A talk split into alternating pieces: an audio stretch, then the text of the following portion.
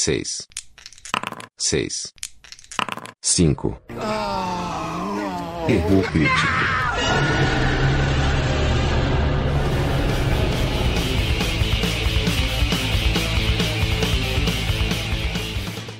One shot de novo. Infelizmente tivemos problemas gerenciais com o João, ele não pôde vir para cá gravar o episódio numerado com a gente. E a regra que a gente tem até agora é que sem o time completo não tem episódio numerado. É, alguém tem que trabalhar e esse alguém dessa vez foi o João. Foi o João, isso aí. Parece que ele tá tentando ter internet. E aí, pra ter internet, você tem que ter, tem que ter Tem que ter trabalho. salário, tem que ter né, salário. Pra ter salário, tem que trabalhar. Então o João não tá aqui hoje e a gente vai gravar o primeiro one shot só nós dois, Ciro. E inicialmente, cara, eu lembro que quando a gente teve a ideia de fazer o podcast, até pelo nome do podcast e tudo mais, a gente falou, pô, vamos fazer um podcast que vai falar de RPG, pelo menos todo episódio vamos falar de alguma coisa de RPG. E ao longo do tempo isso foi se perdendo, né, cara? É, cara, porque assim, no fundo, no fundo, a gente criou um podcast de cultura pop. E cultura pop é uma coisa muito maior que o RPG. É verdade. E Então eu acho que é importante, assim, nesses momentos de quebra do ritmo, o quebra daquilo que a gente vem falando, dos grandes lançamentos da década de 80, né? Porque poucas coisas é realmente lançamento. Então a gente pode aproveitar esse momento para falar de RPG, né? É, e eu tenho até notado que se você pegar lá o pessoal que busca, né, o nosso podcast, o pessoal que tá ouvindo o podcast, todo episódio que fala de RPG tem um público legal, assim. Então acho que bastante gente vem atrás da gente pra ouvir sobre RPG, né, cara? Alguns tópicos a gente até consegue encaixar o RPG, né? Outros a gente não fala porque ficaria muito forçado, né, cara? Não dá. Alguns, assim, ficam bem complicados. Por exemplo, aqueles E Você Daria Uma Chance. É, Mesmo o Highlander, que a gente conseguiu encaixar um pouco de RPG, mano, é só uma pinceladinha por cima. é isso aí. Porque é um episódio que não tem a ver com RPG, né? cara? É, é cultura pop na veia, né, cara? É cinema, é, e assim, livros, algumas coisas assim, não tem como encaixar.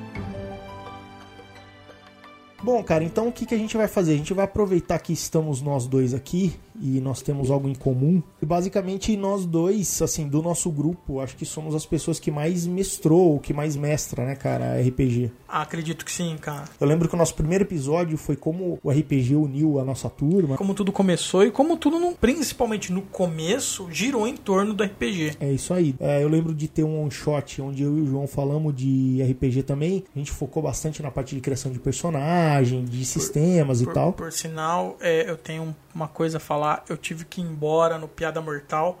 O meu Batman é 100% diferente da do Batman É. criado aqui, cara. É, a gente tem. O Luiz me mandou uma mensagem essa semana, inclusive, falando que discorda da planilha que eu e o João falamos do Não, Batman. não. O meu Batman é muito mais foda, cara. Então, eu disse que a gente pode se retratar um dia quando a gente for falar só de Batman. Aí a gente puxa de novo esse assunto e, e discute. Bom, cara, então, hoje acho que é legal a gente abordar nesse one shot um outro lado do RPG, né? O que a gente ainda não falou até agora e que pode ajudar até quem tá ouvindo, porque RPG é uma parada que depende muito de duas verticais, né? De um lado, você tem o grupo de jogadores que tá afim de jogar, cada um tem uma ideia do seu personagem, do que ele quer fazer, ou do tipo de mundo que ele quer jogar, do tipo de aventura que ele quer ter. E do outro lado, você tem quem vai criar isso, quem vai possibilitar acontecer, né? Que é o mestre, que é o cara que vai escrever a história, é o cara que vai criar os desafios, vai criar a narrativa e tal. E eu acho que tudo que a gente falou de RPG até agora, a gente focou um lado, que é o lado mais do jogador, do executar, né, a aventura, de viver a história e tal. E hoje a gente pode aproveitar esse one shot, que estão os dois mestres de RPG aqui, pra falar do outro lado, de como que é criar essa mesa de jogo, né, É, cara? vamos criar vamos isso aí. falar um pouco do que é mestrar, né? Do que, do que é ser o narrador, do que é ser o cara que criou a história. E que muitas vezes, né? é, eu acho que isso daí, é, pra mim, é mais legal e ao mesmo tempo mais problemática de ser mestre, que é você desenvolver toda uma história linda, maravilhosa, amarrada do começo ao fim. E na primeira cena o cara fala, eu vou pra direita. E você fala, caralho, minha minha aventura tá pra esquerda.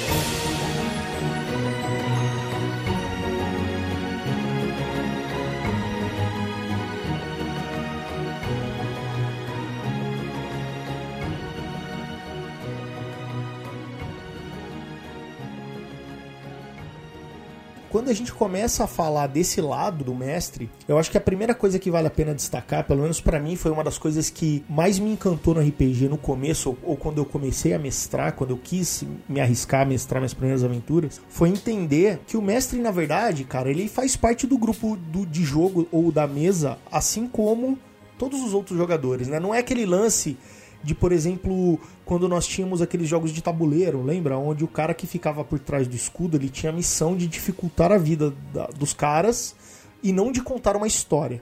E quando a gente fala de RPG de mesa, não é isso. O mestre tem muito mais um papel de guia para fazer com que a história flua e quebre esse paradigma de que alguém tem que vencer ou de que são jogadores versus mestres e coisas do tipo. É, o que eu sempre digo é o seguinte: RPG é um jogo de gente retardada. Porque assim, é uma coisa que te reúne em volta de uma mesa, você mais dois, três, quatro, cinco amigos aí.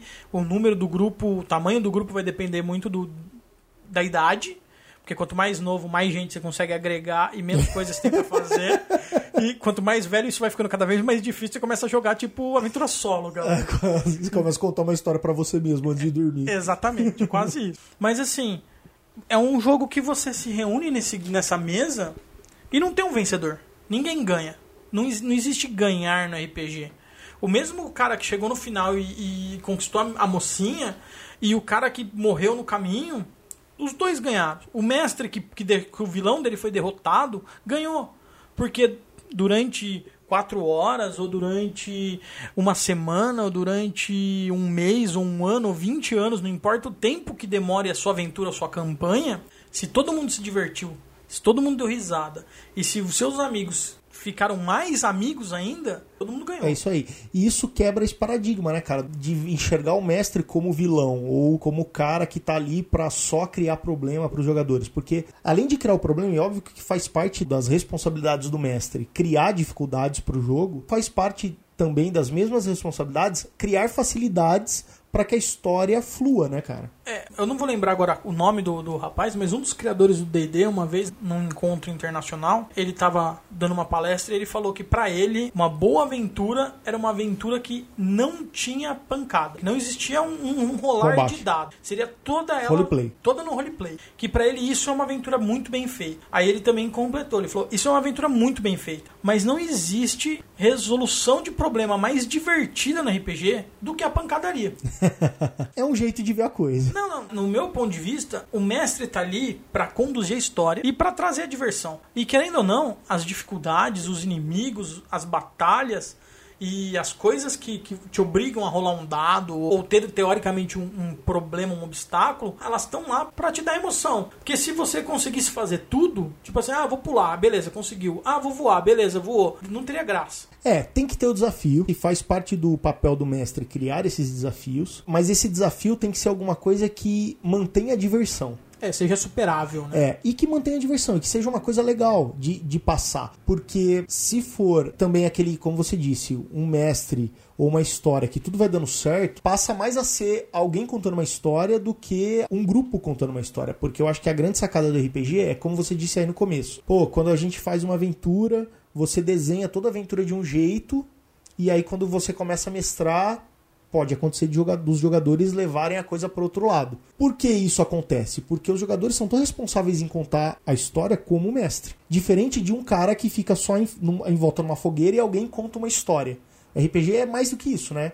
É colaborativo. Então você tem uma ideia dessa história, você cria um cenário, você cria um problema, você cria um objetivo. E cada um dos jogadores com seus personagens também criam novos objetivos, novos detalhes para o cenário, criam novos desafios e a colaboração dessas cabeças fazem uma história mais rica do que simplesmente alguém contando uma história que só ele participou da criação.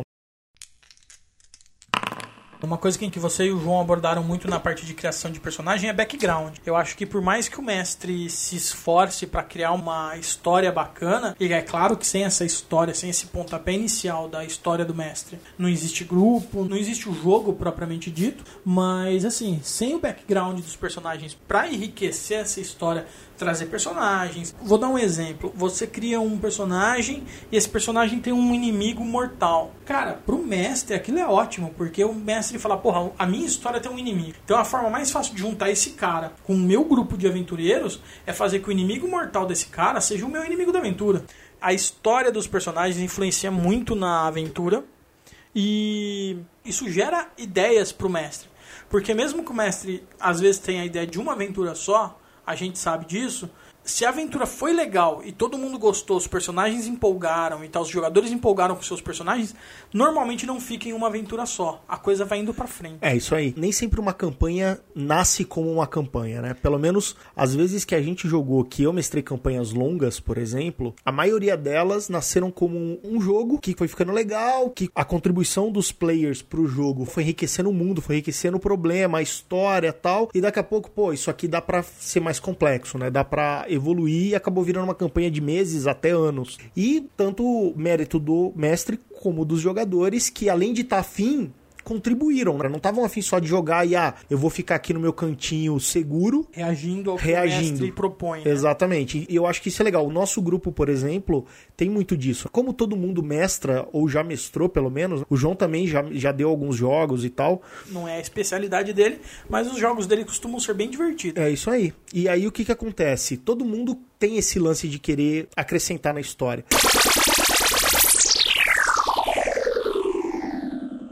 Então vamos tentar entender um pouquinho, só para quem talvez caiu de paraquedas aqui nesse podcast, qual é a ideia então desses dois papéis que eu disse, do mestre e do grupo de jogadores. Então o mestre é aquele cara que vai criar uma história, ele vai criar pelo menos uma linha mestra de uma história, um problema é a ser resolvido. O esqueleto de uma história. Esse problema, essa história, ela tá ambientada num mundo e esse mundo a gente chama muitas vezes de cenário, né? Então você tem lá um cenário de fantasia medieval, você pode ter um cenário futurista, né? Cyberpunk, um cenário de horror, um cenário de Velho Oeste.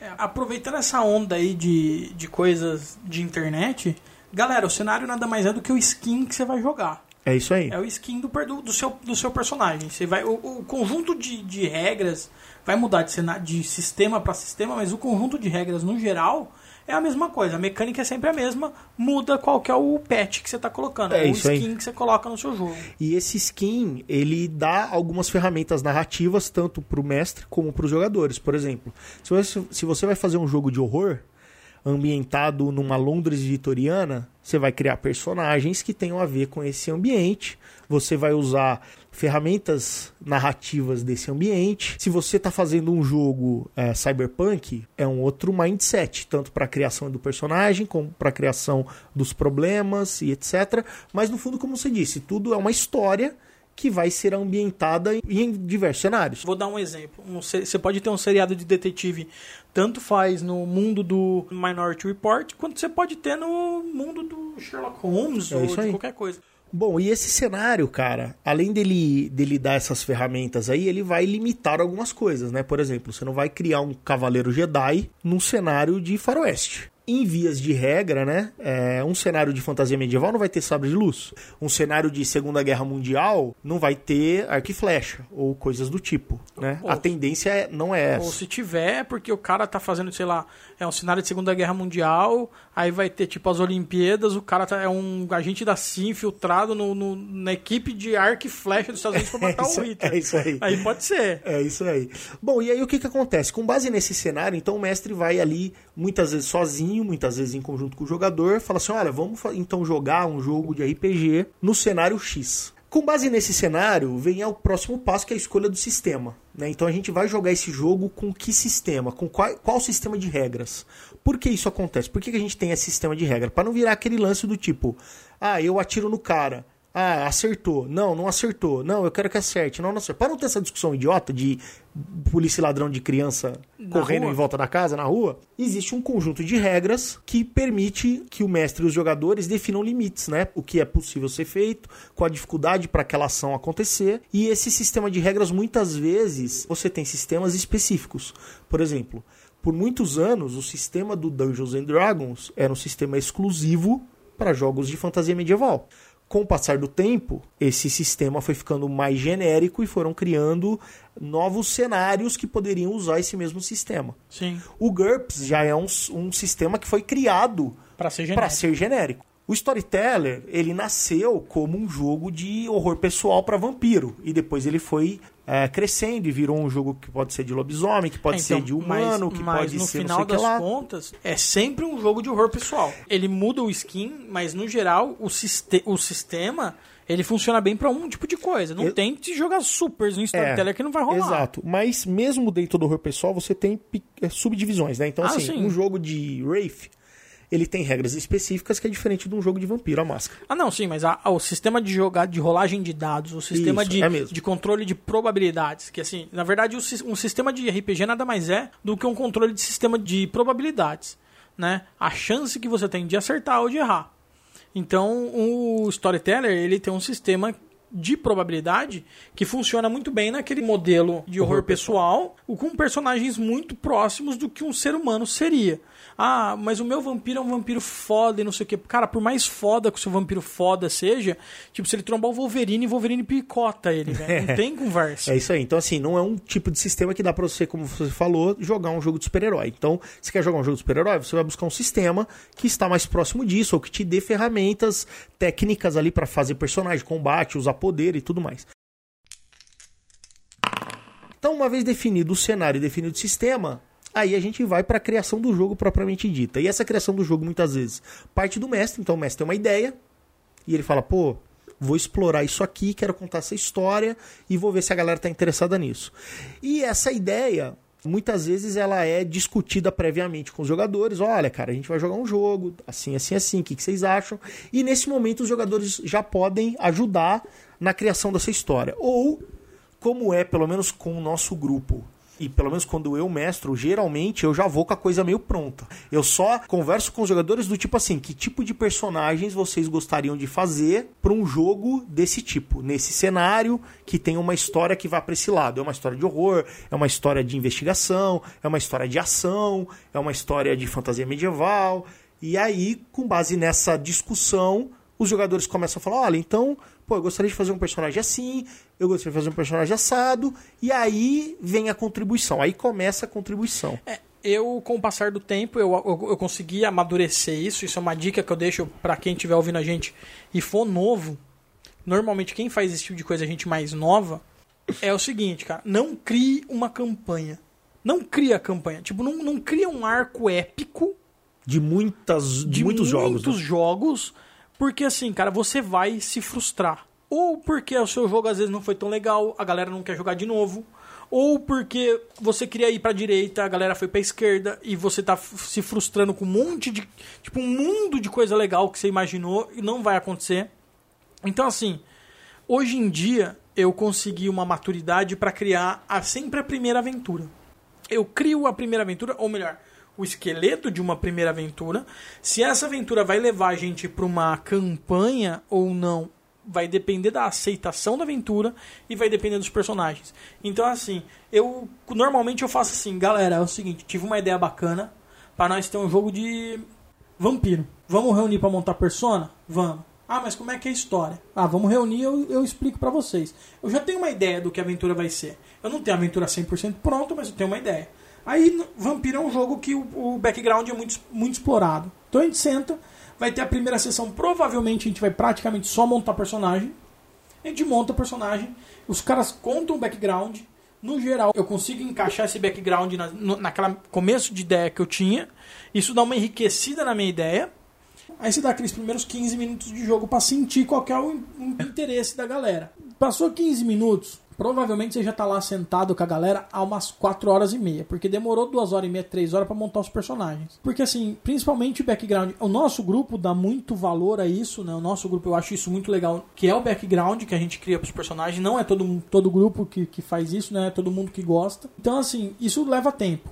Aquela primeira sessão acabou e você tem um, uma amostra muito boa do que, que foi a recepção da sua aventura. É, e pra que lado tocar, né? A galera vai gostar mais desse tipo de coisa, mais daquele tipo de coisa, e, aí você ajusta a tua, pra o teu jogo. É, e pra onde você vai levar. Aí, cara, no outro final de semana, ou no nosso caso, no outro ano, Daqui no próximo eclipse. no próximo eclipse solar total, a gente consegue, tipo, marcar uma nova sessão, reunir e ter um jogo muito mais centrado para aquele grupo de personagens e muito mais centrado com o que se espera do jogo do que se você criar um arco com. Quatro... Eu já fiz muito disso, cara. Criar aquele arco com 400 histórias. Você já deixa as 10 primeiras aventuras, principalmente em DD, você já deixa as 10 primeiras aventuras semi-montadas, os inimigos já escolhidos. Tipo, não, na primeira aventura o cara vai evoluir do primeiro ao terceiro nível. Na segunda aventura o cara vai evoluir do terceiro ao quinto. Cara, não funciona. Não, não só funciona. se frustra. É frustra. É, eu tenho um modelo um pouquinho diferente, cara. Eu geralmente eu começo com uma ideia. Para mim o cenário importa muito. Na verdade eu começo assim, eu quero que os jogadores tenham esse tipo de experiência narrativa. Então eu quero que eles sintam medo, eles fiquem preocupados ou que eles simplesmente deem risada, ou que eles fiquem emocionados com a ação, ou que eles fiquem emocionados com o drama, ou que eles fiquem encafifados em tentar adivinhar qual é o, o enigma então, pô, não, eu vou fazer um jogo onde eu quero que a galera sinta o peso, como no último jogo que a gente tá jogando meu. Eu quero que a galera sinta o peso do que é cuidar de um grupo de outros NPCs que dependam totalmente deles para viver. É esse tipo de, de sentimento que eu quero. Então, com base nesse sentimento, qual é o melhor cenário? Pô, vamos usar esse cenário. E aí, daí vem a história. E essa história, eu concordo com você por mais que ela seja, às vezes na cabeça do mestre, né, muito longa ou muito complexa, eu tento sempre desenhar ela para que em poucas aventuras possa se chegar à resolução. Agora, se esse caminho vai ser esticado e eu vou criar um monte de outros obstáculos até chegar lá, vai depender do que você falou, da aceitação do jogo, do quanto a galera tá se divertindo, porque no final das contas o que importa é se divertir. Se for legal, vai ter 10 sessões, 20 sessões, 30 sessões. Se não for legal, cara, pode ser que tenha uma ou duas, ou só a montagem de personagem e não passe daí. É, com certeza. Quantas vezes a gente não montou personagens e não saiu do lugar? É isso aí. É e verdade. Aí, e aí, muitas vezes, quem sofre com isso é aquele cara que ficou na, na neura, né, mano? Sempre tem um jogador que empolga. É, o cara às vezes criou o personagem da vida dele é, naquele momento. Sempre, sempre, tem um cara que empolga, cara que cria o, o persona e você fala, velho, dá vontade de dar aventura só pra esse cara. É isso aí. Mas a hora que você vê, tipo, ninguém tá empolgado com o bagulho. Você tenta marcar aquela sessão de jogo 11 vezes e, tipo, a galera até jogar bolinha de gude se torna uma coisa mais divertida do que a galera sentar é. com você. Então, você pula pra próxima. É isso aí. E aí, cara, uma vez feito isso, você tem a história ali, então o que, que eu faço? Eu desenho ali os lugares, né? Se for um jogo medieval, quais são as cidades, quais são as localidades ali que o jogo vai começar. Hum. Se não for um jogo medieval, geralmente ele acontece dentro de uma cidade ou de uma região em um país. Qual é essa região, qual é essa cidade, o que, que tem ao redor, né? Pô, vai ter, se for um jogo de horror, vai se passar numa casa, perto de uma casa, num conjunto de casas, vai ter um hospital, vai ter uma prisão, o que, que vai ter ao redor, né? Quais são as localidades possíveis possíveis de serem exploradas, e aí eu crio um pouquinho dessas localidades. Nada muito elaborado, como eu disse, porque senão você vai frustrar. Você cria coisas importantes, né? Algumas anotadas, outras na cabeça, e isso vai se enriquecendo ao longo do jogo se o jogo for tomando corpo. É, e você não, não fechar 100% de um, de um local, por exemplo, isso permite que o jogador aproveite aquele local num prelúdio, por exemplo, e crie ele mesmo muitas coisas claro. daquele local. Né? Que eu acho que isso é bem bacana. É, às vezes você cria uma boate. O jogador desenvolve a boate toda Exato. pra você. Quem que é o garçom, qual que é a mina do, que trabalha, o cara que passa droga dentro. Às vezes o cara te, te dá o serviço completo. Por quê? Porque o cara fala, mano, eu sou rato de boate, aquela, aquele lá é o meu ponto. Exatamente. E aí vem aquele lance que a gente falou do jogador também ser responsável pela história. É, uma coisa Porque o mestre falar... não vai ter você não vai ter nem tempo, cara, para criar tudo não. em todos os detalhes. Depende, cara. Se eu tivesse 16 anos, eu tinha tempo para criar tudo. Na época cara. que a gente jogava live, né, cara, que a é, gente criava a gente prelúdio criava de 50 personagens, é, não, 20 objetivos cada um. A gente jogava live, galera, com 50 pessoas, 60, 70 pessoas. E, mano, na boa, dá pra, dá pra fazer isso aí se arrastar por 3 meses fácil na Globo. É como, é isso aí. Como, como, novela. E a galera reclama de fazer novela, né? É, cara? Que ganhar pra isso, né? Ganhar, fazer isso de graça. E a gente era uma única pessoa fazendo isso tudo. O Silvio de Abreu tem tipo 30 escritores que trabalham pra ele. Uma dica pra galera que tá fazendo alguma coisa em medieval, cara, é assim. Faça mapas estilo Senhor dos Anéis. Uma vila aqui, a outra vila no quinto dos infernos. Porque isso permite que os seus jogadores criem cidadezinhas, aldeiazinhas, florestazinhas no meio do caminho. Cavernas, Cavernas, cemitérios, e cemitérios coisas do e tipo, coisas né? do tipo. Se você lotar a sua cidade como se fosse, por exemplo, você pega um mapa da, da Inglaterra medieval e fala, mano, meu jogo vai se passar aqui, cara, vai ser muito bacana, mas onde você vai enfiar a porra de um cemitério pra botar um dragão? É isso aí. Não vai rolar, velho, não É. vai rolar. Ou como é que você vai inventar que de Londres até Winchester vai ter uma floresta enorme pra ter uma vila de uma cidade de elfo, um reino élfico? Não tem como. É, porque no seu mapa físico não tem esse espaço. Não tem esse espaço. E porque você lotou com 32 cidades no caminho. Bom, a diferença basicamente é: se é um jogo que a viagem é importante, você tem que se preocupar um pouco mais com um mapa que não é um mapa de um local, né? É um mapa de estradas, de lugares ao longo de um caminho. E aí essa dica que você falou é legal. Você cria pontos distantes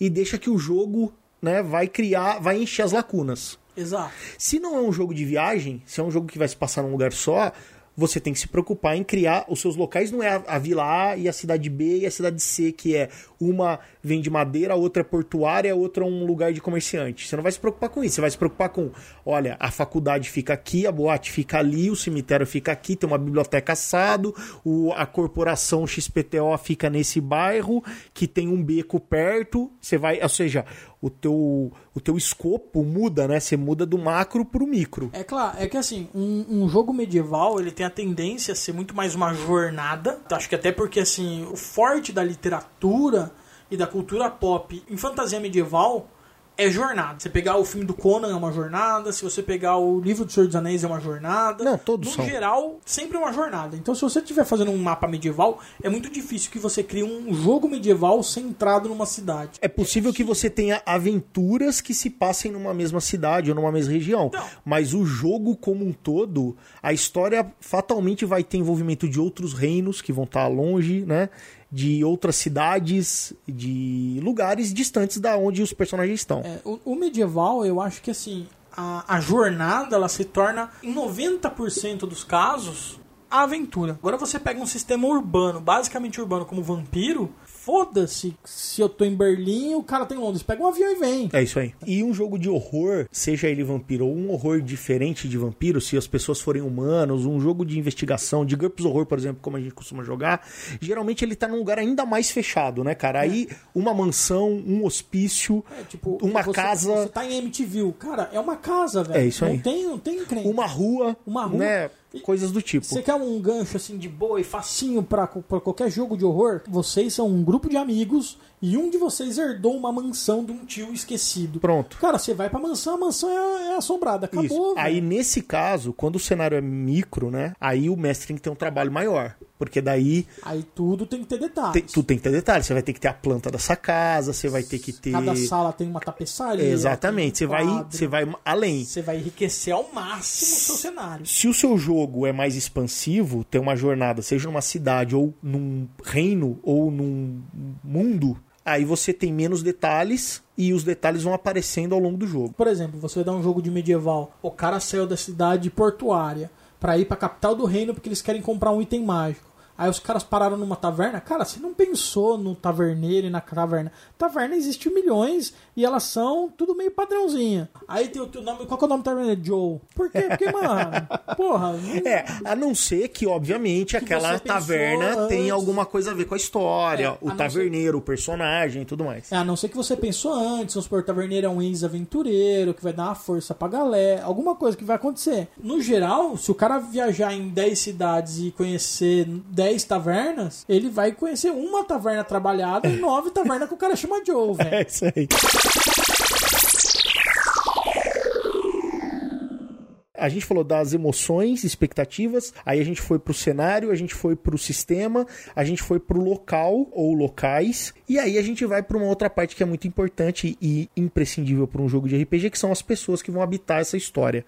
E essas pessoas são divididas em dois grupos: os personagens dos jogadores, que vão estar nessa história, PCs. os PCs e os NPCs, que são os personagens não jogáveis, que são todas as outras criaturas que existe nesse mundo. Das lesmas ao super hiper foda necromante.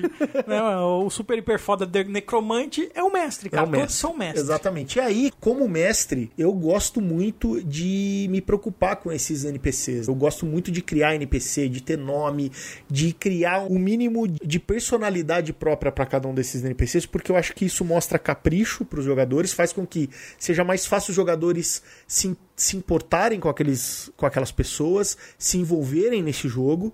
E eu acho que diferente disso começa a ficar um pouco videogame, saca? Saca tipo Final Fight, que você vai andando e todo hominho que bate só muda a cor. Um é verde, outro é amarelo. É, tipo aqueles jogos antigos do, do, do Double Dragon, que você bate no mesmo chefe 40 vezes. Ele só, só que um é clarinho, outro fica vermelho, outro vai ficando marrom. Né? É o mesmo cara. Exatamente. Então, pra sair disso, eu acho legal criar personagens, trabalhar esses NPCs. É óbvio, você vai criar os seus NPCs que são mais importantes pra história, que estão mapeados, e as escolhas dos jogadores vão te levar pra NPCs que você não criou e que às vezes você vai ter que criar ali em cima da hora. Por exemplo, você às vezes não pensou que os NPCs vão se preocupar em ir atrás de um cara que faz couro em específico. Você pensou, talvez, no armeiro da cidade, mas não no cara que faz. que curte couro na vila. E algum jogador seu fala, pô, tem uma ideia de criar uma armadura e eu preciso falar com o cara que curte couro. Pronto. O jogador acabou de criar um NPC que você vai ter que criar na hora. É a mesma coisa, vamos supor, você vai dar um jogo de vampiro. Ah, meu grupo de vampiros vai entrar numa outra cidade. São todos da Camarilla, ele tem que se apresentar ao príncipe. Pô, o príncipe, os elders da cidade e alguns líderes de região, um chefe de gangue, Bruhá, alguma coisa assim, todos esses foram NPCs que você criou. Eles têm ficha, eles têm esmero, eles têm personalidade, eles são. Tem um- história. Eles, te- eles são um PC tanto quanto um PC que foi criado.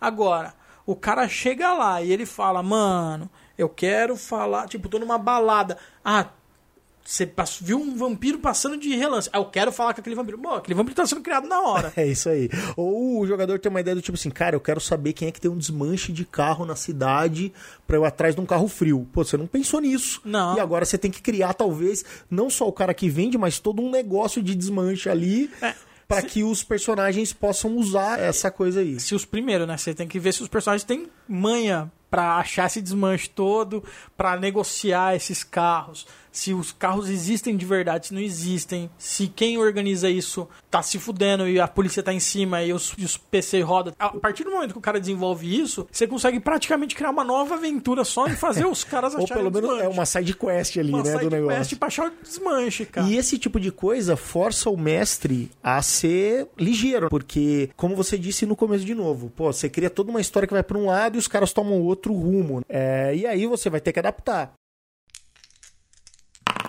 Os meus jogos eu tento primar por uma questão, que é o seguinte: eu tenho uma história. Enquanto os jogadores, né, os personagens dos jogadores estão fazendo alguma coisa, o tempo tá passando. E os NPCs estão fazendo alguma coisa. Então vamos imaginar, por exemplo, um jogo de vampiro. Então vamos imaginar que o objetivo dos caras seja destronar um príncipe. E você cria ali nesse jogo como mestre alguns outros NPCs. Em algum momento esse príncipe pode descobrir ou ter indícios que tem alguém destronando ele e obviamente que ele vai ter o seu contraplano. Às vezes, quando você começa a desenhar um jogo, essa informação não está na mão desse vilão. Mas dependendo da cagada que for feita no jogo. Essa informação pode chegar na mão do vilão. É, e se, o, e se o vilão ficar sabendo, se torna uma coisa extremamente sem graça se, Ele fica parado. se o jogo fica parado enquanto você não. Vamos, eu vou dar um exemplo.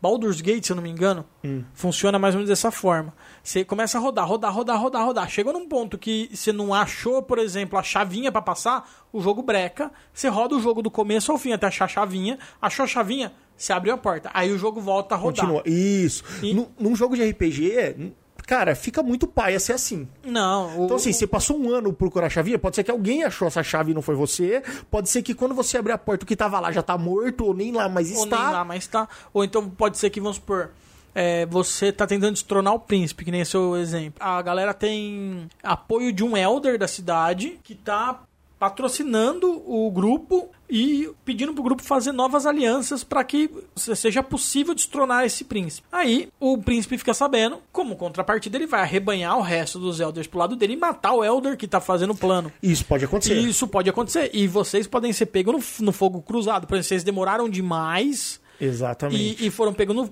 no fogo cruzado. A hora que vocês, tipo, mano, nosso plano agora tá perfeito, a gente vai derrubar o príncipe hoje. Você vê um bando de carro parando e nego metralhando vocês. tá É isso aí. Por quê? Porque vocês demoraram. Isso, então o mestre ele tem que ter esse tipo de preocupação. Então, além de criar sua história, colocar os NPCs lá dentro, colocar os personagens, local, cenário, bababá, é um organismo vivo. Assim, o tempo está passando. E eu, como mestre, gosto muito de me preocupar com isso. Então, às vezes, eu lembro muito bem de alguns jogos que nós tivemos que as coisas estavam preparadas para vocês chegarem, por exemplo, em um- numa cidade medieval e fazer alguma coisa e o festival já passou. Quando vocês chegaram lá, já não tem mais festival. O NPC que vocês deveriam encontrar ali Já foi embora. Já foi embora. Se é muito importante pro jogo, você faz algumas adaptações. Você acaba colocando esse NPC numa outra situação e tal, porque às vezes isso era muito importante. É, o jogo não continua sem aquilo. Isso, né? mas alguma coisa mudou. É, com certeza. Eu vou dar um, vou dar um exemplo. Você falou no, no medieval. O cara tá saindo do ponto A pro ponto B. Ele vai demorar um mês. Quando ele chegar, vai faltar sete dias pro, pro festival. Aí no meio do caminho a galera encontra uma dungeon. Passa 20 dias enfiado Acabou nessa festival. Mano, não, ninguém vai chegar a tempo do festival. É isso aí. E eu gosto de levar a sério esse tipo de coisa. Porque eu, eu acho que mostra. Cria um, um caráter. Não, seria, não sei se o nome certo seria caráter de urgência. Mas cria esse comprometimento que, assim. Tem coisas acontecendo ao redor dos personagens e isso vai continuar acontecendo. É, isso, isso eu acho legal porque isso mostra que o mundo é vivo. É né? Não é nem um caráter de urgência, porque às vezes o player não quer que se foda o festival. Tipo assim, o, o mestre imaginou que no festival vai ter o bardo, o bardo vai cantar a música tal, os caras vão se tocar com a jornada deles, vão falar, porra, meu próximo passo tá na caverna de não sei o que. Só que, mano, os players não sabem desse plano do mestre, os players querem que se foda. Acharam uma dungeon, velho? Mano, é 20 de enfurnada que eu quero XP. Entendeu? É isso aí. E, então, dane, dane-se o mestre. Nós temos, temos comida, temos água. Ah, o, clé, o clérigo faz. Então foda-se, vamos, vamos se, enfuar, se enfiar aqui E vão ficar aí até acabar. até acabar. Enquanto não vê o último goblin morto nesse lugar, eu não saio. Então, e aí o mestre vai ser obrigado a criar esse, esse bardo, tipo, ah, cantando numa taverna. Ou os caras acharem um diário com essa canção escrita É, tal- lá nessa dungeon. Nessa dungeon mesmo, já que eles fuderam a porra da aventura pra frente. É isso aí. Entendeu? E você vai ter que se virar. Mas, assim, no geral, eu gosto muito dessa ideia. Mas eu também acho que, assim, os nossos ouvintes, a menos que eles sejam razoavelmente experientes em RPG, esse tipo de coisa é uma coisa que demora pra gente ganhar, de maturidade como mestre. No geral, a nossa tendência, é, no, pelo menos no começo, é mestrar como se fosse um jogo de videogame. E ser o mais guiado possível, né? É, é, é tipo assim, assim- você quer que todo mundo pegue a porta da direita. Se eles pegam da esquerda, então atrás da esquerda vai ter o que tava atrás da direita. Exato. Você não vai criar nada, não. Você vai criar aquela história ali.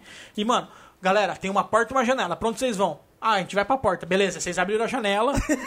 Não, ou vocês abriram a porta e ela deu exatamente pro lugar onde daria a janela no seu plano inicial. É, não, mas eu, eu já vi mestre que faz exatamente da forma que eu falei. Beleza, galera? Tem uma porta e uma janela. Pra que lado vocês vão? A gente vai abrir a porta. Beleza, vocês abriram a janela e estão indo pra lá. Porra, então, não- então conta pra gente o que tá acontecendo. Nem pede pra gente optar, tá É ligado? isso aí. Quando a gente fala dessas pessoas que vão viver essa aventura, né? E ao longo dessa aventura, o mestre vai ter que produzir coisas ali a toque de caixa, É. vai ter que improvisar. RPG é um jogo de improviso, mesmo que você gaste dias criando uma história, criando lugares, mapas, os jogadores vão tomar decisões que você não esperava, porque são seres humanos e não dá pra você prever todas as ações. Tudo. Se você tá mestrando pro mesmo grupo há muito tempo, você como mestre se você ganhou um tipo de experiência aí jogando, mestrando bastante, você obviamente você começa a traçar alguns perfis. Você sabe que esse tipo de jogador geralmente age assim, né? Quando ele joga com personagens desse tipo, aquele cara joga com esse tipo de personagem, mas mesmo assim, esses caras vão te surpreender. É, eu, eu particularmente sou um mestre que eu dou muito mais jogo de fantasia medieval do que de outros sistemas, né? Então, assim, você sabe, a Dilson fez um personagem mago, ele é cuzão.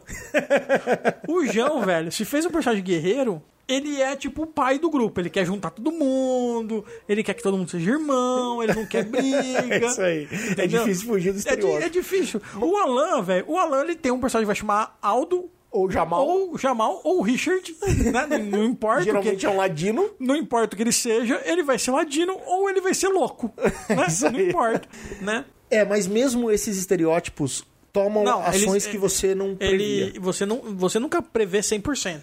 Mas é claro que com a experiência, por exemplo, vou dar um, vou dar um exemplo. Você montou uma aventura e você foi pro Encontro Internacional de RPG mestrar essa aventura. Nem sei se tem ainda essas Nem, coisas. não deve ter mais. Mas assim, você foi pro Encontro Internacional de RPG mestrar essa aventura. E você pegou seis pessoas que você nunca viu pra mestrar. Cara, é muito foda de saber o que esses caras vão fazer. Muito difícil. Mas como é aquele seu grupo, eles vão te surpreender em algumas vezes, mas no geral a coisa vai acontecer mais ou menos como você pensou. É, porque já existe um entrosamento ali, né? Nesse É. lance de contar uma história em conjunto, né? Exato, já rola um entrosamento. Bom, e aí, cara, quando a gente vai falar desses personagens que vão ser os protagonistas dessa história, uma coisa que eu gosto muito de fazer, e isso eu aprendi também ao longo do tempo, é não perder tempo juntando um grupo. Às vezes a história, ou pelo menos as primeiras aventuras, tem como objetivo juntar o grupo. Às vezes isso é tão enfadonho, cara, e cria tanto problema que eu prefiro, já há muitos anos eu uso essa tática de falar assim: olha, pessoal, Vocês já são um grupo. vocês já são um grupo. Então, Ou, se vocês já não são um grupo, vocês pelo menos precisam fazer personagens que vão ser compatíveis. Que não vai ser difícil virar um grupo. Por exemplo, é difícil você ter um grupo onde você vai ter um cara com kleptomania e, o- e um cara freak por justiça e honestidade. Esse tipo de coisa pode dar aventuras muito legais, mas pode travar o teu jogo dependendo de qual é o lance da, todo, da, da sua história. No geral, no geral trava. Porque é o seguinte, você pega um jogo de D&D e o cara cria um paladino, mas Lawful Good, doente, não só Lawful Good, doente. tipo aqueles, aqueles personagens que o Luiz gosta de fazer. Exato. Você pega um personagem tipo do Luiz, que é aquele paladino ou clérigo ou qualquer coisa doente. É assim, cara, você é o meu melhor amigo. Você roubou o quarto de sua mão. É isso aí. Você é o meu melhor amigo, mas você tem que seguir o mesmo Deus que eu sigo, acreditar nas mesmas coisas que eu acredito, senão. E fazer aquilo que eu acho certo, senão eu te mato. Né? Principalmente se eu for mais forte fisicamente. É isso aí. Aí você tem um personagem desse. E você tem um personagem ladrão, daqueles o mais filho da puta possível, que se puder, se puder ele mata e vende a mãe. Aí, cara, você tem um problema. Se você chega pros players e fala, velho, não foda-se o quão diferentes vocês são. Vocês são um grupo, vocês vão agir como um grupo. E vocês são amigo pra caralho. Se respeitam. Se você não gosta tanto daquele cara porque aquele cara rouba, beleza, mas você respeita ele, porque em várias situações os talentos dele salvaram a sua vida e vice-versa. Então, mas fica um pouco forçado, né? Não, ficar forçado fica. Mas se você olhar pros caras e falar assim, galera, vocês fazem o personagem que vocês quiser e ninguém se conhece, eu vou dar um jeito de juntar. Cara, os players jogam contra. Eles jogam contra, jogam. Os players jogam contra. Vai se tornar uma guerra de ego. É, é uma guerra pra ver, mano, quem vai ceder primeiro. O meu cara vai cortar a mão de todo mundo antes dele achar que tá errado. É isso Os aí. outros eu vou falar, não, eu vou roubar até a cueca desse cara antes de achar que ele tá. de- dele perceber que eu tô roubando. É isso aí. Então, assim, se torna uma guerra de ego e no geral o jogo não vai pra frente. Não vai. Os personagens precisam ser compatíveis. Exato. Assim, se todo mundo é herói, é herói. E assim, não vamos fazer com que uma desvantagem de um cara que é muito importante pra esse personagem seja totalmente incompatível com uma outra desvantagem de outro cara que é muito importante pra aquele outro cara. Porque senão você vai anular. Ou o jogo vai ser só esse embate, Não ou alguém vai ter que anular o personagem que É. ele fez e deixar quieto, porque senão o jogo não vai andar. não cria um jogo onde, tipo, é, você é um feitor de escravos que é contratado pra prender ou matar os escravos e o resto do grupo são escravos fugidos, cara. Porque não vai rolar, velho. Não vai. A criação do personagem ela não pode ser imposta, mas ela tem que ser orientada. É isso aí. Oriente é, assim, os seus personagens. Tipo assim, vai dar um jogo de medieval? Não quero ninguém mal. É isso aí. Só heróis. Eu só É, quero heróis. Eu acho que assim, ó, imposta é um- uma palavra muito forte, mas, por exemplo, dependendo. Às vezes você faz um jogo que você tem ali personagens que precisam existir nesse jogo. Então, por exemplo, eu lembro de um jogo que eu dei de terror no espaço, que a gente tinha que ter um cara que ia ser o piloto da nave, um cara que ia ser o mecânico, alguém que ia ser o médico. Mas você tem ali slots e dentro desses slots, você quer ser o médico? Cria o teu médico. É claro. Do teu jeito. Mas ele tem que ser um médico, porque a gente precisa de um médico nessa história e sem esse médico a história não anda, né? É, eu vou precisar de um piloto por causa do mesmo motivo, mas você cria o Exatamente. seu piloto. É isso. Então, assim, você tem que dar algumas limitadas e, como você disse, orientar para que não fique a história, a guerra entre os personagens. Porque não é esse o. A não ser que esse seja o objetivo do jogo. Ah, sim. Aí, beleza. Mas é, foi o que eu falei. Você vai falar um jogo de medieval? Ó, galera, eu quero todo mundo bom. Então não importa o quanto o cara faça um ladrão filho da puta, o cara é um ladrão filho da puta com o coração bem bom, cara. Ele é no máximo um Robin Hood, assim. O, o- que a gente, falando do filme do Robin Hood, a gente chegou à conclusão que o cara é um filho da puta muito maior do que a gente tinha imaginado. Era um nobre cuzão. Ele era um nobre que, mano, pagava os outros com dinheiro que nem dele era pra devolver ele pra nobreza, né, velho? Pra fazer o povo devolver ele pra nobreza. Então, assim, por mais que você seja um filho da puta, você tem que ser um filho da puta com um coração bom, porque eu não quero ninguém se matando. Isso, é basicamente assim. Vamos tentar fazer um paralelo pro que a gente conhece da cultura pop. Você vai fazer um jogo da, da Liga da Justiça e alguém quer ser o Batman. Ele vai ter que ser um membro da Liga da Justiça. Não pode ser o Batman que, durante aquele jogo, acredita de verdade que ele tem que resolver tudo sozinho, que ele não precisa da ajuda de ninguém e foda-se a Liga da Justiça. Porque daí o jogo vai ficar toda a Liga da Justiça de um lado e o Batman do outro. Ele até pode achar que ele vai resolver tudo sozinho, mas ele tá indo num- junto com a galera. Ele tá, ele tá achando que tá resolvendo tudo, mas ele tá indo com a galera. Isso. Aí você vai ter que ter esses limites. Tudo bem, você vai ser o Batman. Mas assim, você pode até enxergar que a, a Liga da Justiça é uma ferramenta Que você tá usando. que você está usando. Porque você é o cara tá- que resolve mas- o problema. Mas ela tá junto. Mas essa ferramenta tem que estar aí no, no cinto. É. Porque senão não tem jogo. Uma coisa que acontece muito também é jogadores que acham que são mestres. Tipo assim, ô galera, vou abrir. Então, cara, vou abrir a da direita, porque da direita vai ter uma sala do tesouro atrás. É, jogador mestre. Ou então, daí você dá o exemplo da Liga da Justiça e o, e o cara fala assim, eu vou ser o Batman. Aí você fala, então beleza, galera, começou.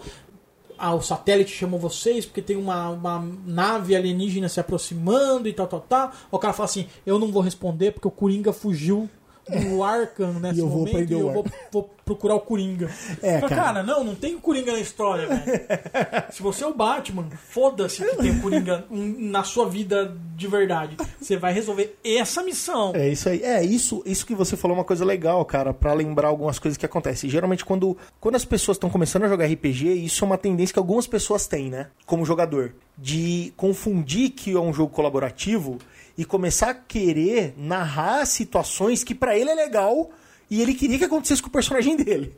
E na verdade, o jogador ele não, não é esse papel, né? Então, num jogo de RPG, o mestre vai contar o que tem atrás de uma porta. O mestre vai contar o que, que aconteceu, qual é a ação daquele vilão.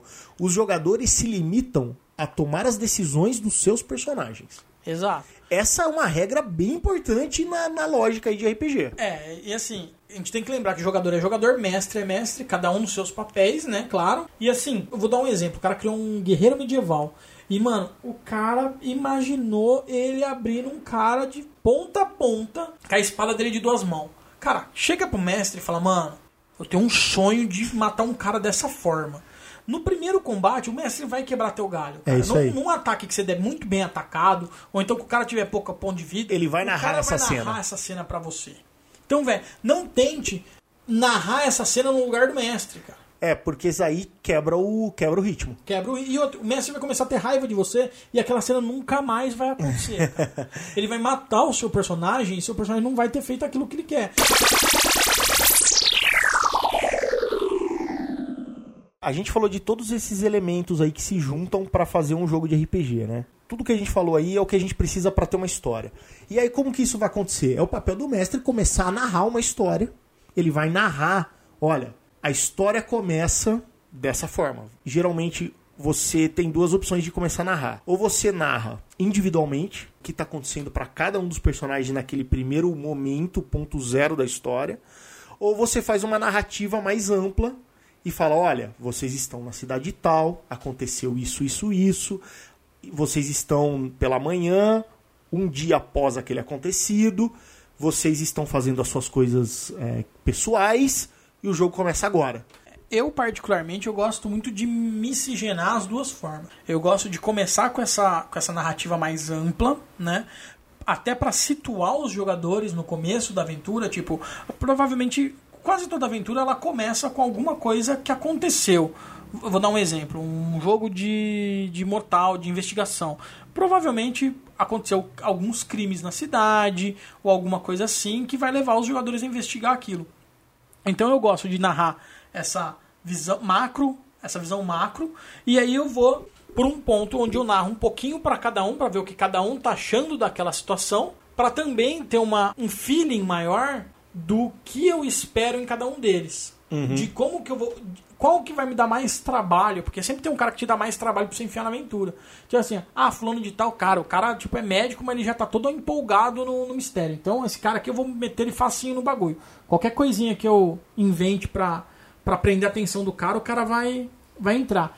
Aí você vai falar com o cara, com o outro, o cara fala assim, ah, cara, eu sou zelador do, do colégio, eu nem liguei a TV hoje, eu não sei nem o que aconteceu. Eu tô de Eu ressaca. tô de ressaca, eu levantei e fui lavar o, o chão. Falei, caralho, mano, alguém vai ter que matar alguém na frente desse merda pra acontecer alguma coisa, esse merda participar da porra da aventura. Eu gosto muito dessa primeira parte que você falou, que é situar o geral, né, cara? Eu geralmente eu gasto assim uma boa meia hora só narrando inicialmente pra colocar o clima do lugar, da atmosfera, dos sentimentos, de como as pessoas estão, da moral do grupo, da moral dos NPCs, pra colocar todo mundo naquele sentimento. E aí a partir daí a coisa começa a se desenrolar. É, eu acho que é como um filme, né, cara? Como, como um filme, ele tem que ter um começo. Esse começo ele tem que mostrar o, como que é o mundo, qual que são as pessoas envolvidas. Isso, a apresentação do apre- mundo e do personagem, dos do personagens. e dos personagens. Se você não tiver isso, você não tem uma identificação com aquilo. É. Então, se você começar, eu acho, direto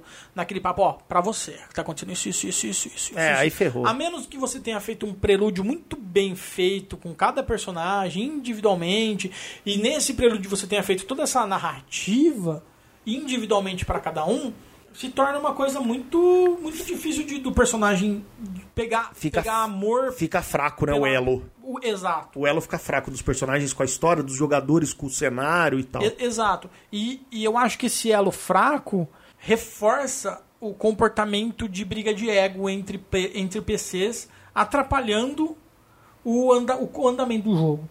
Então, assim, se, o jogo, se os personagens não tiveram, não despertaram interesse pela trama que o mestre criou, e muitas vezes é problema do- dos players que não estão com vontade de jogar, e às vezes é problema do mestre que, que expôs mal a, a, a situação. É, ou criou uma história que Ou não é legal. uma história que não, não prendeu. É. É do mesmo jeito que a gente assiste um milhão de filmes que é uma merda, pra assistir um que presta. É isso a aí. aventura de RPG é a mesma coisa. Você faz um milhão de que não presta pra ter uma que todo mundo lembra o resto da vida. É isso aí. Às vezes essa história tá, é fraca, você não consegue criar esse elo. E, mano, a aventura vira uma briga de egos. Ninguém quer tá pouco se fudendo porque tá acontecendo no mundo. Pra quest principal, Pra né, quest que você principal, criou começa tal. um querer matar o outro. É. Ou um, cada um vai seguir os seus próprios rumos e você nunca vai conseguir juntar aquela galera. Mas partindo do pressuposto que vai dar certo e que o jogo vai andar, aí você vai pra aquele lance onde você vai começar a narrar como mestre a situação local e os jogadores vão falando o que acontece e aí entram diferentes tipos de mestre, né? Mestres que são mais detalhistas, mestres que são menos detalhistas, mestres que são chato, mestres que são legal. Você começa a criar mestres que tem um estilo de narração Tolkien, que pra mim é- é legal a primeira aventura, a segunda já é- deu um pé no saco, porque o É cara cansativo, é, é cara. cansativo. O cara se preocupa tanto em narrar cada detalhe, cada textura na parede. Eu, eu, particularmente, tenho que me controlar, porque senão me torno o mestre prolixo, né, cara? É isso aí, o Qualquer- Tolkien, né? É, qualquer, qualquer narraçãozinha de 10 minutos pra mim vira uma hora. É isso aí. falando. É, eu gosto muito de falar e narrar também, mas eu também tento me controlar pra não ficar chato. Porém, também você não adianta só deixar a coisa acontecer e não ter essa narração, porque daí o treco fica chato. É. Por exemplo, uma cena de combate. O mestre tem um papel muito importante no, no clima desse combate. É, no, no, no quão esse combate vai ser. ter um clima decisivo, emocionante, tipo, Perigo, perigo, perigoso. perigoso. Porque tem, tem combate que às vezes o cara vai lutar contra um Goblin, mas assim. Todo mundo sabe que o Goblin vai morrer. Mas o mestre consegue dar um clima tão bom pro bagulho que todo mundo entra com o cu na mão, velho. É Pô, é, o, é o Goblin.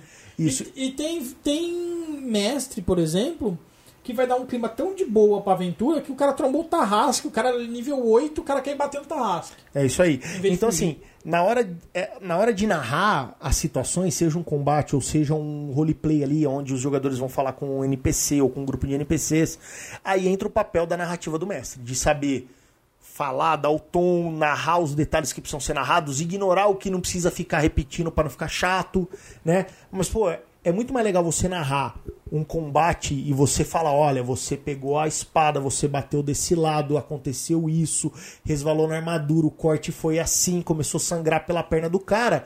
Pô, você começou a dar um relé do que falar, tá bom, acerta, acertou, quando deu de dano? Dois, beleza. Cara, Não. Porque no final, RPG é o quê? É um jogo de imaginação. Claro. Se você não cria esses detalhes também num nível ok, no nível certo, nem muito nem pouco, você faz com que cada um comece a imaginar uma cena ou o lugar de uma maneira. E no final, não é talvez o que você desenhou. Então, às vezes você desenha, uma, você imagina o que é uma cidade, uma vila onde os, onde os jogadores, os personagens vão chegar à noite. E você quer dar aquele clima, como é a rua, como estão as tavernas, como que estão os lampiões, como que estão os animais, como que é, se é o cheiro do lugar, se tá frio, se tá chovendo, como as pessoas estão vestidas. Se você não faz isso, o jogador A vai imaginar a vila de um jeito, B de outro, C de outro, e no final aquela vila que você criou, Não ninguém existe. não existe. Não ninguém existe. passou por ela. Então, mas eu acho assim, cara. Eu acho que você tem que criar sim. Eu acho muito bacana. Eu, particularmente, gosto disso. E, e acho que isso dá um clima muito legal pro jogo. Só que, assim, no final das contas, cara, a vila só existe na sua cabeça de qualquer forma. Porque, por mais detalhado que seja, a única coisa que vai mudar é que as vilas vão ficar muito parecidas na cabeça de todo mundo. Mas que cada um vai imaginar de uma forma, sim. Eu acho que esse, e- isso também é legal, porque é como você lê um livro. Tanto eu como você, a gente adora ler e a gente leu várias vários livros em comum. Eu tenho certeza que eu imagino De um jeito. de um jeito e você de de outro. Por mais que a gente tenha às vezes o mesmo background, a gente tenha lido o mesmo livro na mesma época e discutido sobre aquilo. É óbvio que eu tenho uma ideia do que é a academia lá onde o Cote no Nome do Vento estudou. E você tem uma visão diferente de como é essa academia, de Com como é o certeza. telhado, de como é aonde aquela menina se esconde. É diferente. Por mais que o cara detalhou super bem, o cara que escreve é um puta do, do escritor Um legal, escritor. ele manda bem. A gente conheceu e já viu ao longo da nossa dezenas de prédios medievais. ou cenários medievais no cinema, no videogame, mas cara, eu tenho a minha visão, você tem a sua. É claro. Sim, eu li todos os livros do Harry Potter, né? Podem me xingar e tal, mandem e-mails xingando. Mas beleza, eu li todos os livros do Harry Potter e eu já sou velho, então nem li tão novo assim. e assim, cara, pra mim, um personagem que é um vilãozinho, que é o Draco Malfoy, sempre teve a cara do filho da família Monstro. Sabe aquele Dráculazinho com cara de. Dráculazinho? E a porra do personagem é loiro. Escrito loiro no filme, no livro. cara. Tá descrito. Tá descrito como loiro. E eu imagino a porra do cara moreno, Você velho. fala, não, loiro não serve, ele tem Loiro que ser não serve, moreno. tem que ser moreno.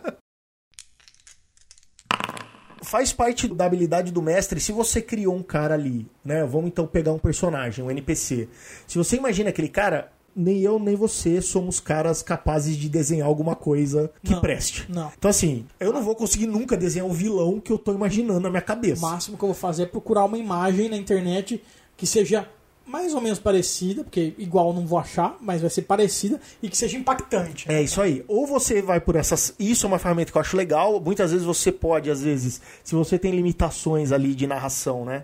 Você pode buscar artefatos visuais. Cara, ó, esse cara parece aquele ator, ou parece aquele cara daquele filme. Ou, cara, ó, esse cara, esse cara aqui. Eu achei esse desenho na internet. Ou essa cidade parece com essa cidade aqui que eu achei. Essa boate tem. Isso é legal. É um pouco preguiçoso, eu acho. Eu aconselho mestres iniciantes a ir por aí, mas assim, force a sua narrativa a ir para um lado onde você vai narrar aquilo que você tá Não, bolando. eu, eu acho assim, cara. Você pode narrar o bagulho, narra como é e depois apresenta. Isso aí, é uma saída para melhorar a sua narrativa. Mas Exato. assim, não se apegue só numa Só foto. a imagem, só a imagem. Porque daí, cara, mata o lance de narrar. Que Agora- é uma. Assim, eu, pelo menos, jogo RPG e me, e me encantei com RPG porque eu gosto de contar histórias. Eu gosto da arte da narrativa. Claro. Então, pô, se você mata isso. E se você não gostava muito, principalmente quando você acaba sendo forçado a ser mestre mais vezes, você acaba gostando. É isso aí. Você vai, você vai tomando gosto. É o que a gente falou. Cara, ser mestre é muito foda pelo fato de você ter que ficar improvisando o tempo todo.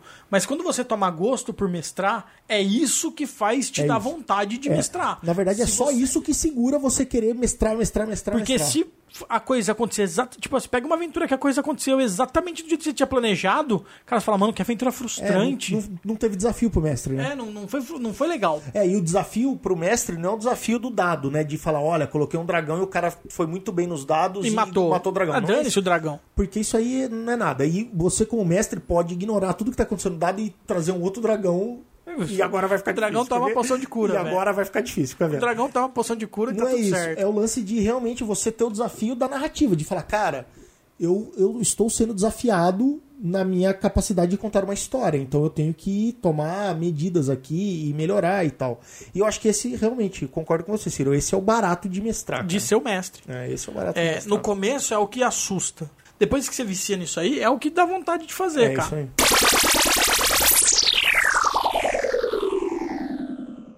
Você como mestre, cara, que tipo de jogo você mais gosta de mestrar? Que tipo de história você mais gosta de contar e por quê?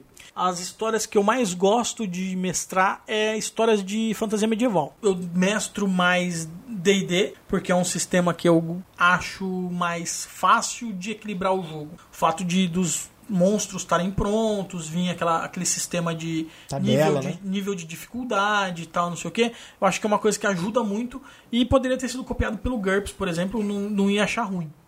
É, eu acho que, cara, se o GURPS tivesse um livro dos monstros, mesmo que usasse o sistema de GURPS, Não, mas já, me, tra- já, me traz já- um monte de ficha de orc, de dragão, puta, já ia ser fudido. já ia cara. quebrar meu galho pra caralho. Então, assim, só o fato de eu não precisar criar, passar horas criando um, um- um inimigo, já me ajuda. E se esse inimigo ainda vem tabelado num nível de dificuldade que seja compatível com o meu grupo, eu acho que é mais legal ainda.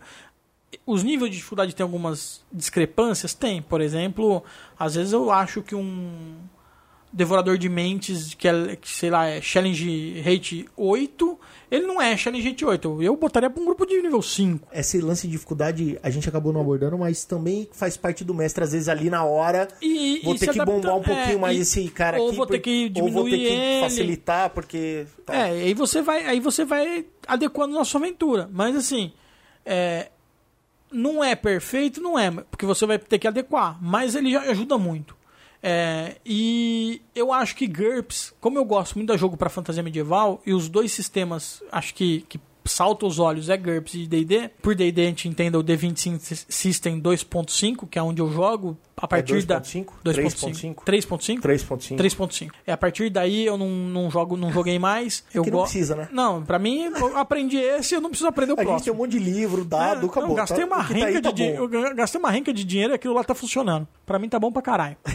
eu acho mais fácil o jogo. Ele é mais fluido do que em GURPS. Entendi. Eu acho que assim, às vezes você monta um goblin, um goblin não, um orc em GURPS, e aí você termina a ficha do orczinho e você fala, porra, beleza, os caras vão dar um pau nesse orc. Aí você, tipo, dá dois acertos perfeitos, acabou com a porra do grupo, mano. É, o problema do GURPS, assim, acho que a grande diferença como mestre, né, ou pensando em si- o sistema como ferramenta aí do, do jogo. O problema é que, assim, o D&D, ele é um jogo feito para ter vários combates.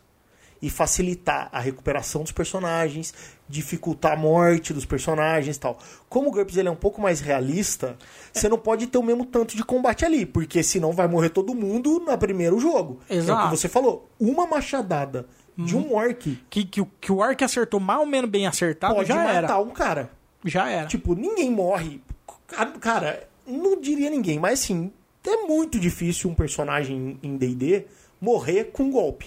Não, é possível, é possível. Por exemplo, um, um mago de primeiro nível que tenha 5 pontos de vida, tomou um machadado, porque orc tem machado das mãos, um D12 de dano, mais dois, por exemplo, pô, beleza, o cara morreu. O, o mago morreu. Mas assim, no geral, o grupo de D&D vai botar o guerreiro na frente. Isso, o mago não né? vai lá O- sozinho no o- orc. O mago não vai estar lá, o mago vai ter soltado o míssil mágico de longe. Um míssil mágico de um mago de primeiro nível vai ter derrubado a porra do orc, porque o, o orc também não tem vida. É então, aí. assim, o jogo é mais equilibrado. É, se por um, Pra jogo, um cenário de fantasia, É, de fantasia o jogo é mais equilibrado. Agora, se você for dar um jogo de medieval, sem orc, sem elfo. Rei Arthur, assim. Re- É, Rei Arthur, não, na, Bernard Crowell. Bernard Crowell. As crônicas do Rei Arthur do Crowell, que não existe magia, não existe merda nenhuma, e que se o cara tomar uma espada dele e morrer de tétano, É, pô, GURPS. É perfeito pra isso. Porque cara. vai acontecer Porque isso. o cara vai morrer de tétano, velho. É. Porque você vai dar a espadada, aí o mestre vai falar, rola um D100 pra ver quantas possibilidades de pegar tétano. Pegou. pegou, pegou na tabela, pegou tétano. Porque só a espada não tava, tava, tava enferrujada. É isso aí. Né, Cara, então, eu cara. joguei, eu dei um jogo, o mesmo jogo que a gente tá jogando aqui, eu dei pra uma galera lá em Araraquara. E, cara, é impressionante. Assim, eles foram enfrentar um grupo de orcs, aquele grupo de orcs que vocês enfrentaram, que tinham sequestrado as meninas da caravana da frente. E assim, quase todo mundo morreu. Simplesmente pelo fato de falar assim: beleza, vamos bater nos orcs. E Tudo de morreu. repente era quatro caras contra quatro orc. E um os tomou uma machadada, um tomou uma flechada e Acabou, acabou velho. cara. É isso Acabou. aí. Por isso que eu dou uma dica. Medieval em GURPS, investe em escudo. Escudo É pra. GURPS, medieval, que a sua esquiva é 5,5 ou 6. É isso aí. Cara, escudo é de Jesus. Você porque bota um você vai parar com 12, velho. isso e aí. 12 é muito bom pra Você parar. compra o escudinho, bota aí um, um NH16, mais reflexo em combate, mais o DP. Mas 16, mano. É, porque 16, 16 tem que 16 ser dois. bom. Mas Não. tem, 16 tem que ser bom. 14 mesmo, Não, velho. Vai pra 7. 14 vai pra 7, mais Seis. reflexo de combate 8, Oito, não. mais, o, É. N- mais o DP do escudo, 10, 11, aí você consegue bloquear. É isso aí, 10, 11. Cara, é bom pra caralho, cara. É, bom. Ah, na- nessa briga com os orcs, a gente só não morreu porque o meu personagem tinha um escudo. Tinha escudo, eu lembro. Porque Eu senão a lembro. gente tinha Isso é morrido, cara. Era a diferença foi eles, não- nenhum deles tinha escudo. Eles escolheram, porque esse jogo lembra, né? Tipo, É, a você escolhe ou uma arma ou uma armadura e tal, porque é um jogo que o mundo tá acabando e tal, e todo mundo quis uma arma. E ninguém se preocupou com o escudo ou com uma boa armadura. E aí é isso, você toma uma machadada, meu amigo, Já era, você mano. vai morrer. Tudo bem, o Orc no outro turno tem que gastar o turno dele pra rebalancear o machado. Mas se ele te acertou, Você ele não vai precisar fazer isso. Não, só com o seu vice, só com o seu amigo. Que ele vai ter que perder uma- um turno pra andar até seu amigo, ele já vai balançando a porra do É machado. isso aí. Eu gosto mais de jogo de horror e investigação, mais investigação até, mas eu gosto muito de horror e se conseguir misturar os dois é melhor. Como, por quê? Porque eu gosto muito dessa experiência mais emocional, saca? Eu gosto de brincar com isso com os jogadores. Da galera ficar com medo, da galera ficar dramático, ficar preocupado, ficar encafifado com a parada. Eu gosto de criar esse, essa atmosfera na mesa. E para esse tipo de jogo, existem dois sistemas aí que são muito bons. O GURPS, que é o que a gente prefere, mas o Storyteller também é muito bom. O que, que muda para mim? Eu acho assim, se é um jogo aonde a- eu vou criar um jogo e geralmente a gente faz isso, onde vamos tentar rolar o menos dado possível, eu prefiro que seja um Storyteller. Se for um jogo que vai ter bastante rolagem de dados pra descobrir pistas, pra achar tal, eu prefiro GURPS, porque o eu acho que o sistema numérico, né, a matemática do GURPS, ela é melhor do que a matemática do Storyteller. Na verdade, em, em questão de sistema de numérico e de probabilidades, eu acho que Storyteller ele é, ele é ruim de propósito, que é pra te forçar a resolver no, no, no É isso roleplay. aí, é isso aí. Porque assim, se você definir um jogo de Storyteller com parada de dado, cara, aí você é uma bosta. Porque assim, Storyteller é o único sistema de parada de dado do mundo que um nerd com força 1, destreza 1, vigor 1 e briga 1 tem chance de bater num ninja com 5 de destreza e 5 de, de briga. cara. É, porque o cara, quanto mais habilidade ele tem, mais dado ele tem pra jogar, Mais chance de mais sucesso. chance de sucesso, Mas porém, também mais chance de erro. mais chance de erro, exatamente. Então, assim, ele pode tirar um monte de crítico ali E ele e enfiar a espada nele mesmo. É praticamente isso. Eu fiz um ninja numa aventura de storyteller. Tinha um, um segurança que tava usando o banheiro, fazendo um número 2. e eu entrei pela janela do, do coisa atrás do cara. E eu caí na frente dele já armado pra matar. Eu tive tanto crítico que ele conseguiu me bater com as calças riadas.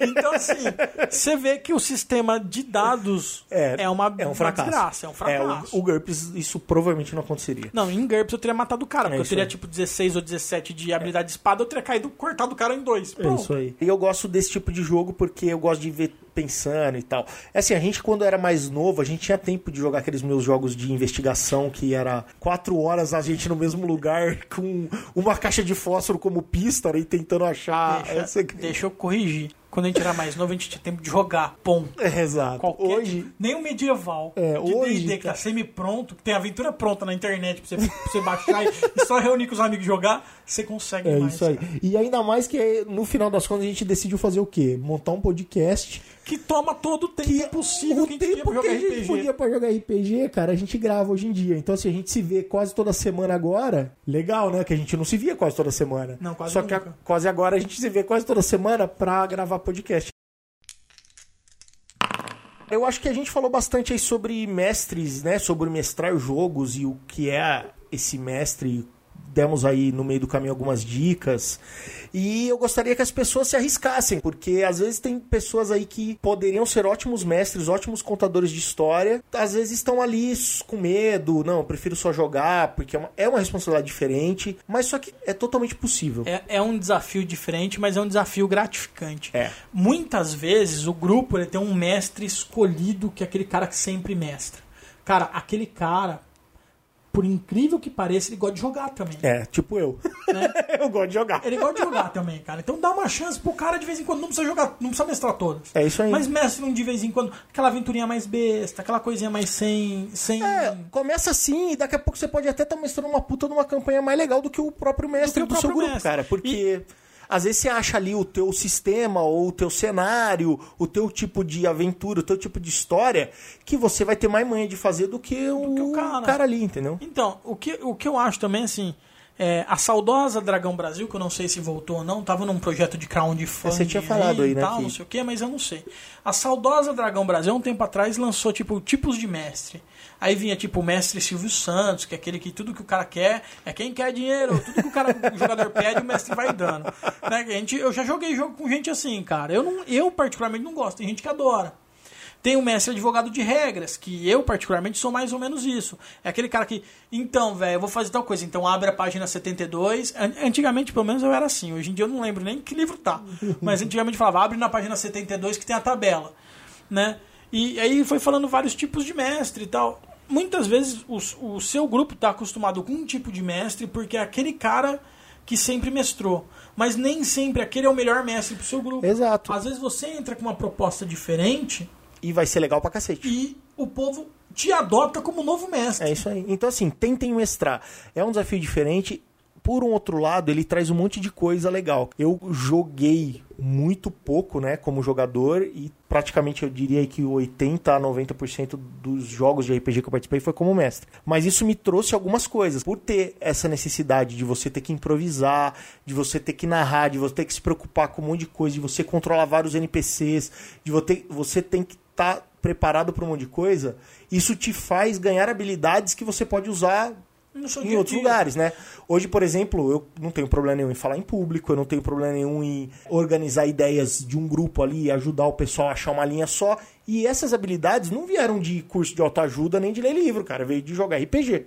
De Sim. mestrar RPG. Então, assim, pô, é se legal e gratificante. Se hoje, se hoje eu sei. É que assim, eu sou de uma época que os livros de RPG só tinham em inglês, né, cara? Então, se hoje eu sei inglês, pelo menos male, male porcamente, porque, mano, faz tanto tempo que eu não pego nada em inglês para ler. Mas se eu, eu aprendi inglês, vem da porra do RPG, que eu tive que aprender tanto o eletrônico, que na época não tinha jogo traduzido, uhum. quanto os livros, que eu tinha que ler, aquela merda eu tinha que saber. É, e se você é mestre, você tem que saber mais do que os jogadores ali, porque assim, de novo, eu dei esse jogo pra essa galera lá em Araraquara e alguns deles nunca tinham jogado GURPS, mas conheciam RPG. Então, assim, você tem que ensinar pro cara, né? O que, que é uma esquiva, o que, que é NH tal. Então, assim, você como mestre tem que entender das regras do é. sistema que você tá adotando. Você, você chama mestre não é à toa, né, cara? Você precisa dominar aquele sistema para dar jogo. Se você não domina 100%, porque é um jogo novo, eu vou dar um exemplo. Primeira vez que a gente jogou D&D que ainda era a terceira edição, não era nem a 3.5, o mestre fui eu, mas eu queria dar o jogo, eu dei o jogo, mas nem eu sabia é, a gente foi aprendendo sistema. junto. A né? gente aprendeu junto. Mas, mesmo assim, eu ainda sabia alguma coisa que vocês não sabiam. Eu sabia criar personagem, eu sabia a regra de combate, eu sabia pelo menos o, o basicão da regra de combate. Alguns detalhes eu não, não sabia direito. Não, a gente aprendeu, aprendeu. Mas você tem que saber pelo menos o mínimo. E isso vai te trazer, você vai ler, pô, você vai talvez ter contato com uma língua estrangeira para poder ler um suplemento, ou ler até. Hoje é mais fácil, né, cara? Hoje acho que qualquer livro aí é tá fácil encontrar, tá traduzido e tal. Antigamente era mais difícil, mas às vezes vai ter um suplemento é, que, pô, não tem em português e você vai, pô, eu quero ler porque, sei lá, eu gosto do clã Zimitsi e eu não tenho suplemento em português e eu achei um PDF em inglês. Uhum Pô, você vai ler. lá e, pô, você tá praticando eu, inglês, então assim, cara. Eu só não aconselho tentar fazer isso do Malcaviano, tem umas páginas de trás para frente. tentar fazer isso em inglês, se você não entende muito de inglês, fudeu, né, velho? É isso aí.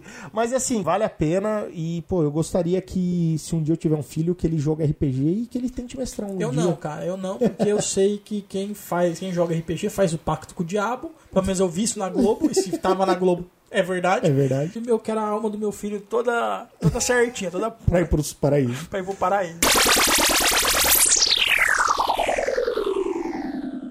Só deu vontade de jogar RPG Deu agora, muita cara. vontade de jogar RPG, mas tudo bem. Foda, né? Cara, é, eu. Obrigado, João, Obrigado. por fazer a gente gravar falando de RPG sem você e agora deu um puta vontade de falar de RPG. De Porque a gente não ia falar de RPG hoje, a gente ia falar de outra coisa hoje. É, de outra coisa. Mas beleza. Senhores, lembrando vocês, temos Twitter, A gente tem o Twitter, que é o Erro Crítico Oficial, temos Facebook, Facebook, Erro Crítico Podcast, Erro Crítico 665. 665 Podcast, ou Podcast 665, alguma coisa assim. Procura isso aí que você vai achar. É, você vai Lá achar. no YouTube também, temos um canal Temos no YouTube um agora. Canal no YouTube. Esse Então- vídeo não vai ter vídeo porque ele é um one shot, É, não temos, é um temos numerado, né? todos os numerados agora, nossas entradas estão em vídeo. Aí vocês continuam ouvindo a gente aqui pelo podcast. É isso aí. É, e-mail é contato arroba errocritico.com.br. Tem também os comentários no blog, que o pessoal pode deixar O lá. pessoal pode falar no blog. Hoje, hoje a gente usa o blog só pra postar os episódios, mas a ideia é que esse blog comece a ter conteúdo, É, eu vou- só precisa de tempo. É, eu tô eu sem muita coisa pra fazer no momento da minha vida e eu vou começar a pegar pra fazer isso aí. Vou tô produzindo uns textinhos aí pra galera. Então vamos ver o que, que, que, vai virar. Você vai casar, velho. Enquanto você não casar, você não vai conseguir fazer nada. Não, eu tô ainda. fazendo nada, cara. Eu, amanhã eu tenho reunião de decoração. É isso aí.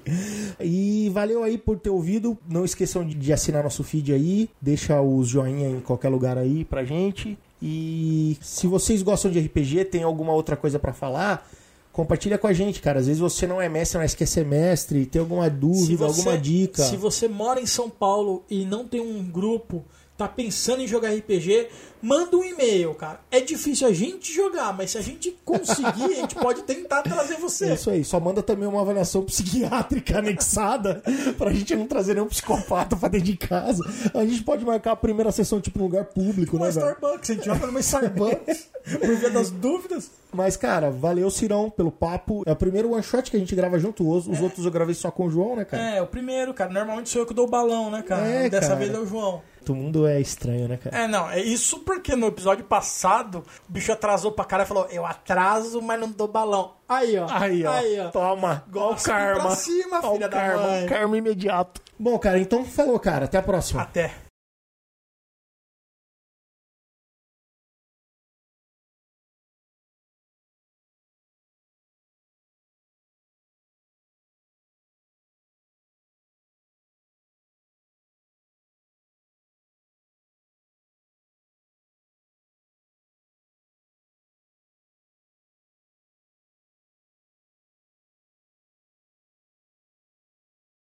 Quando um grupo de jogador não quer jogar uma aventura, a aventura não vai sair quando não importa quão bom seja o mestre. Não vai. E quão boa seja a história.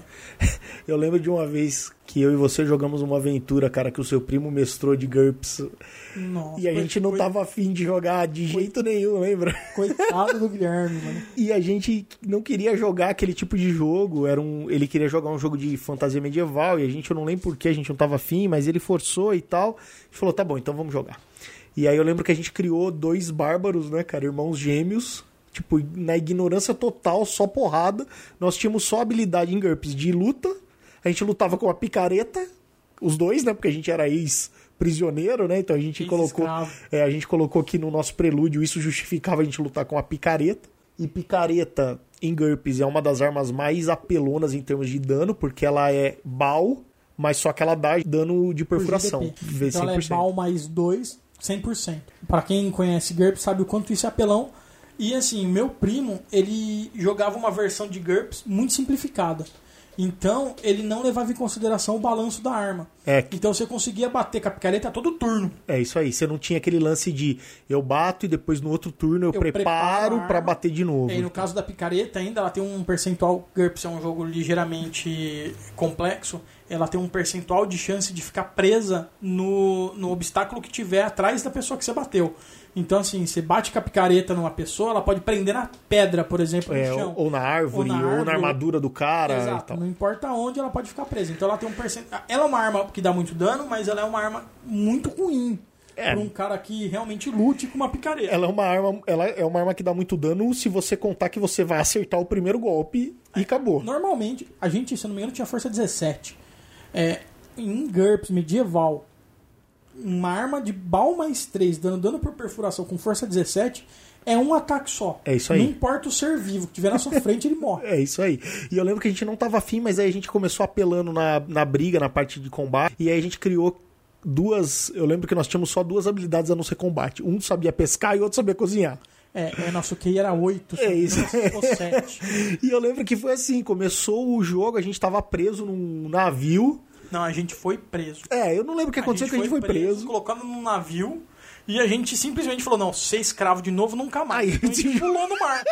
e ninguém sabia nadar. E a gente morreu. E morreu acabou afogado. a história em Então, 30 assim, minutos.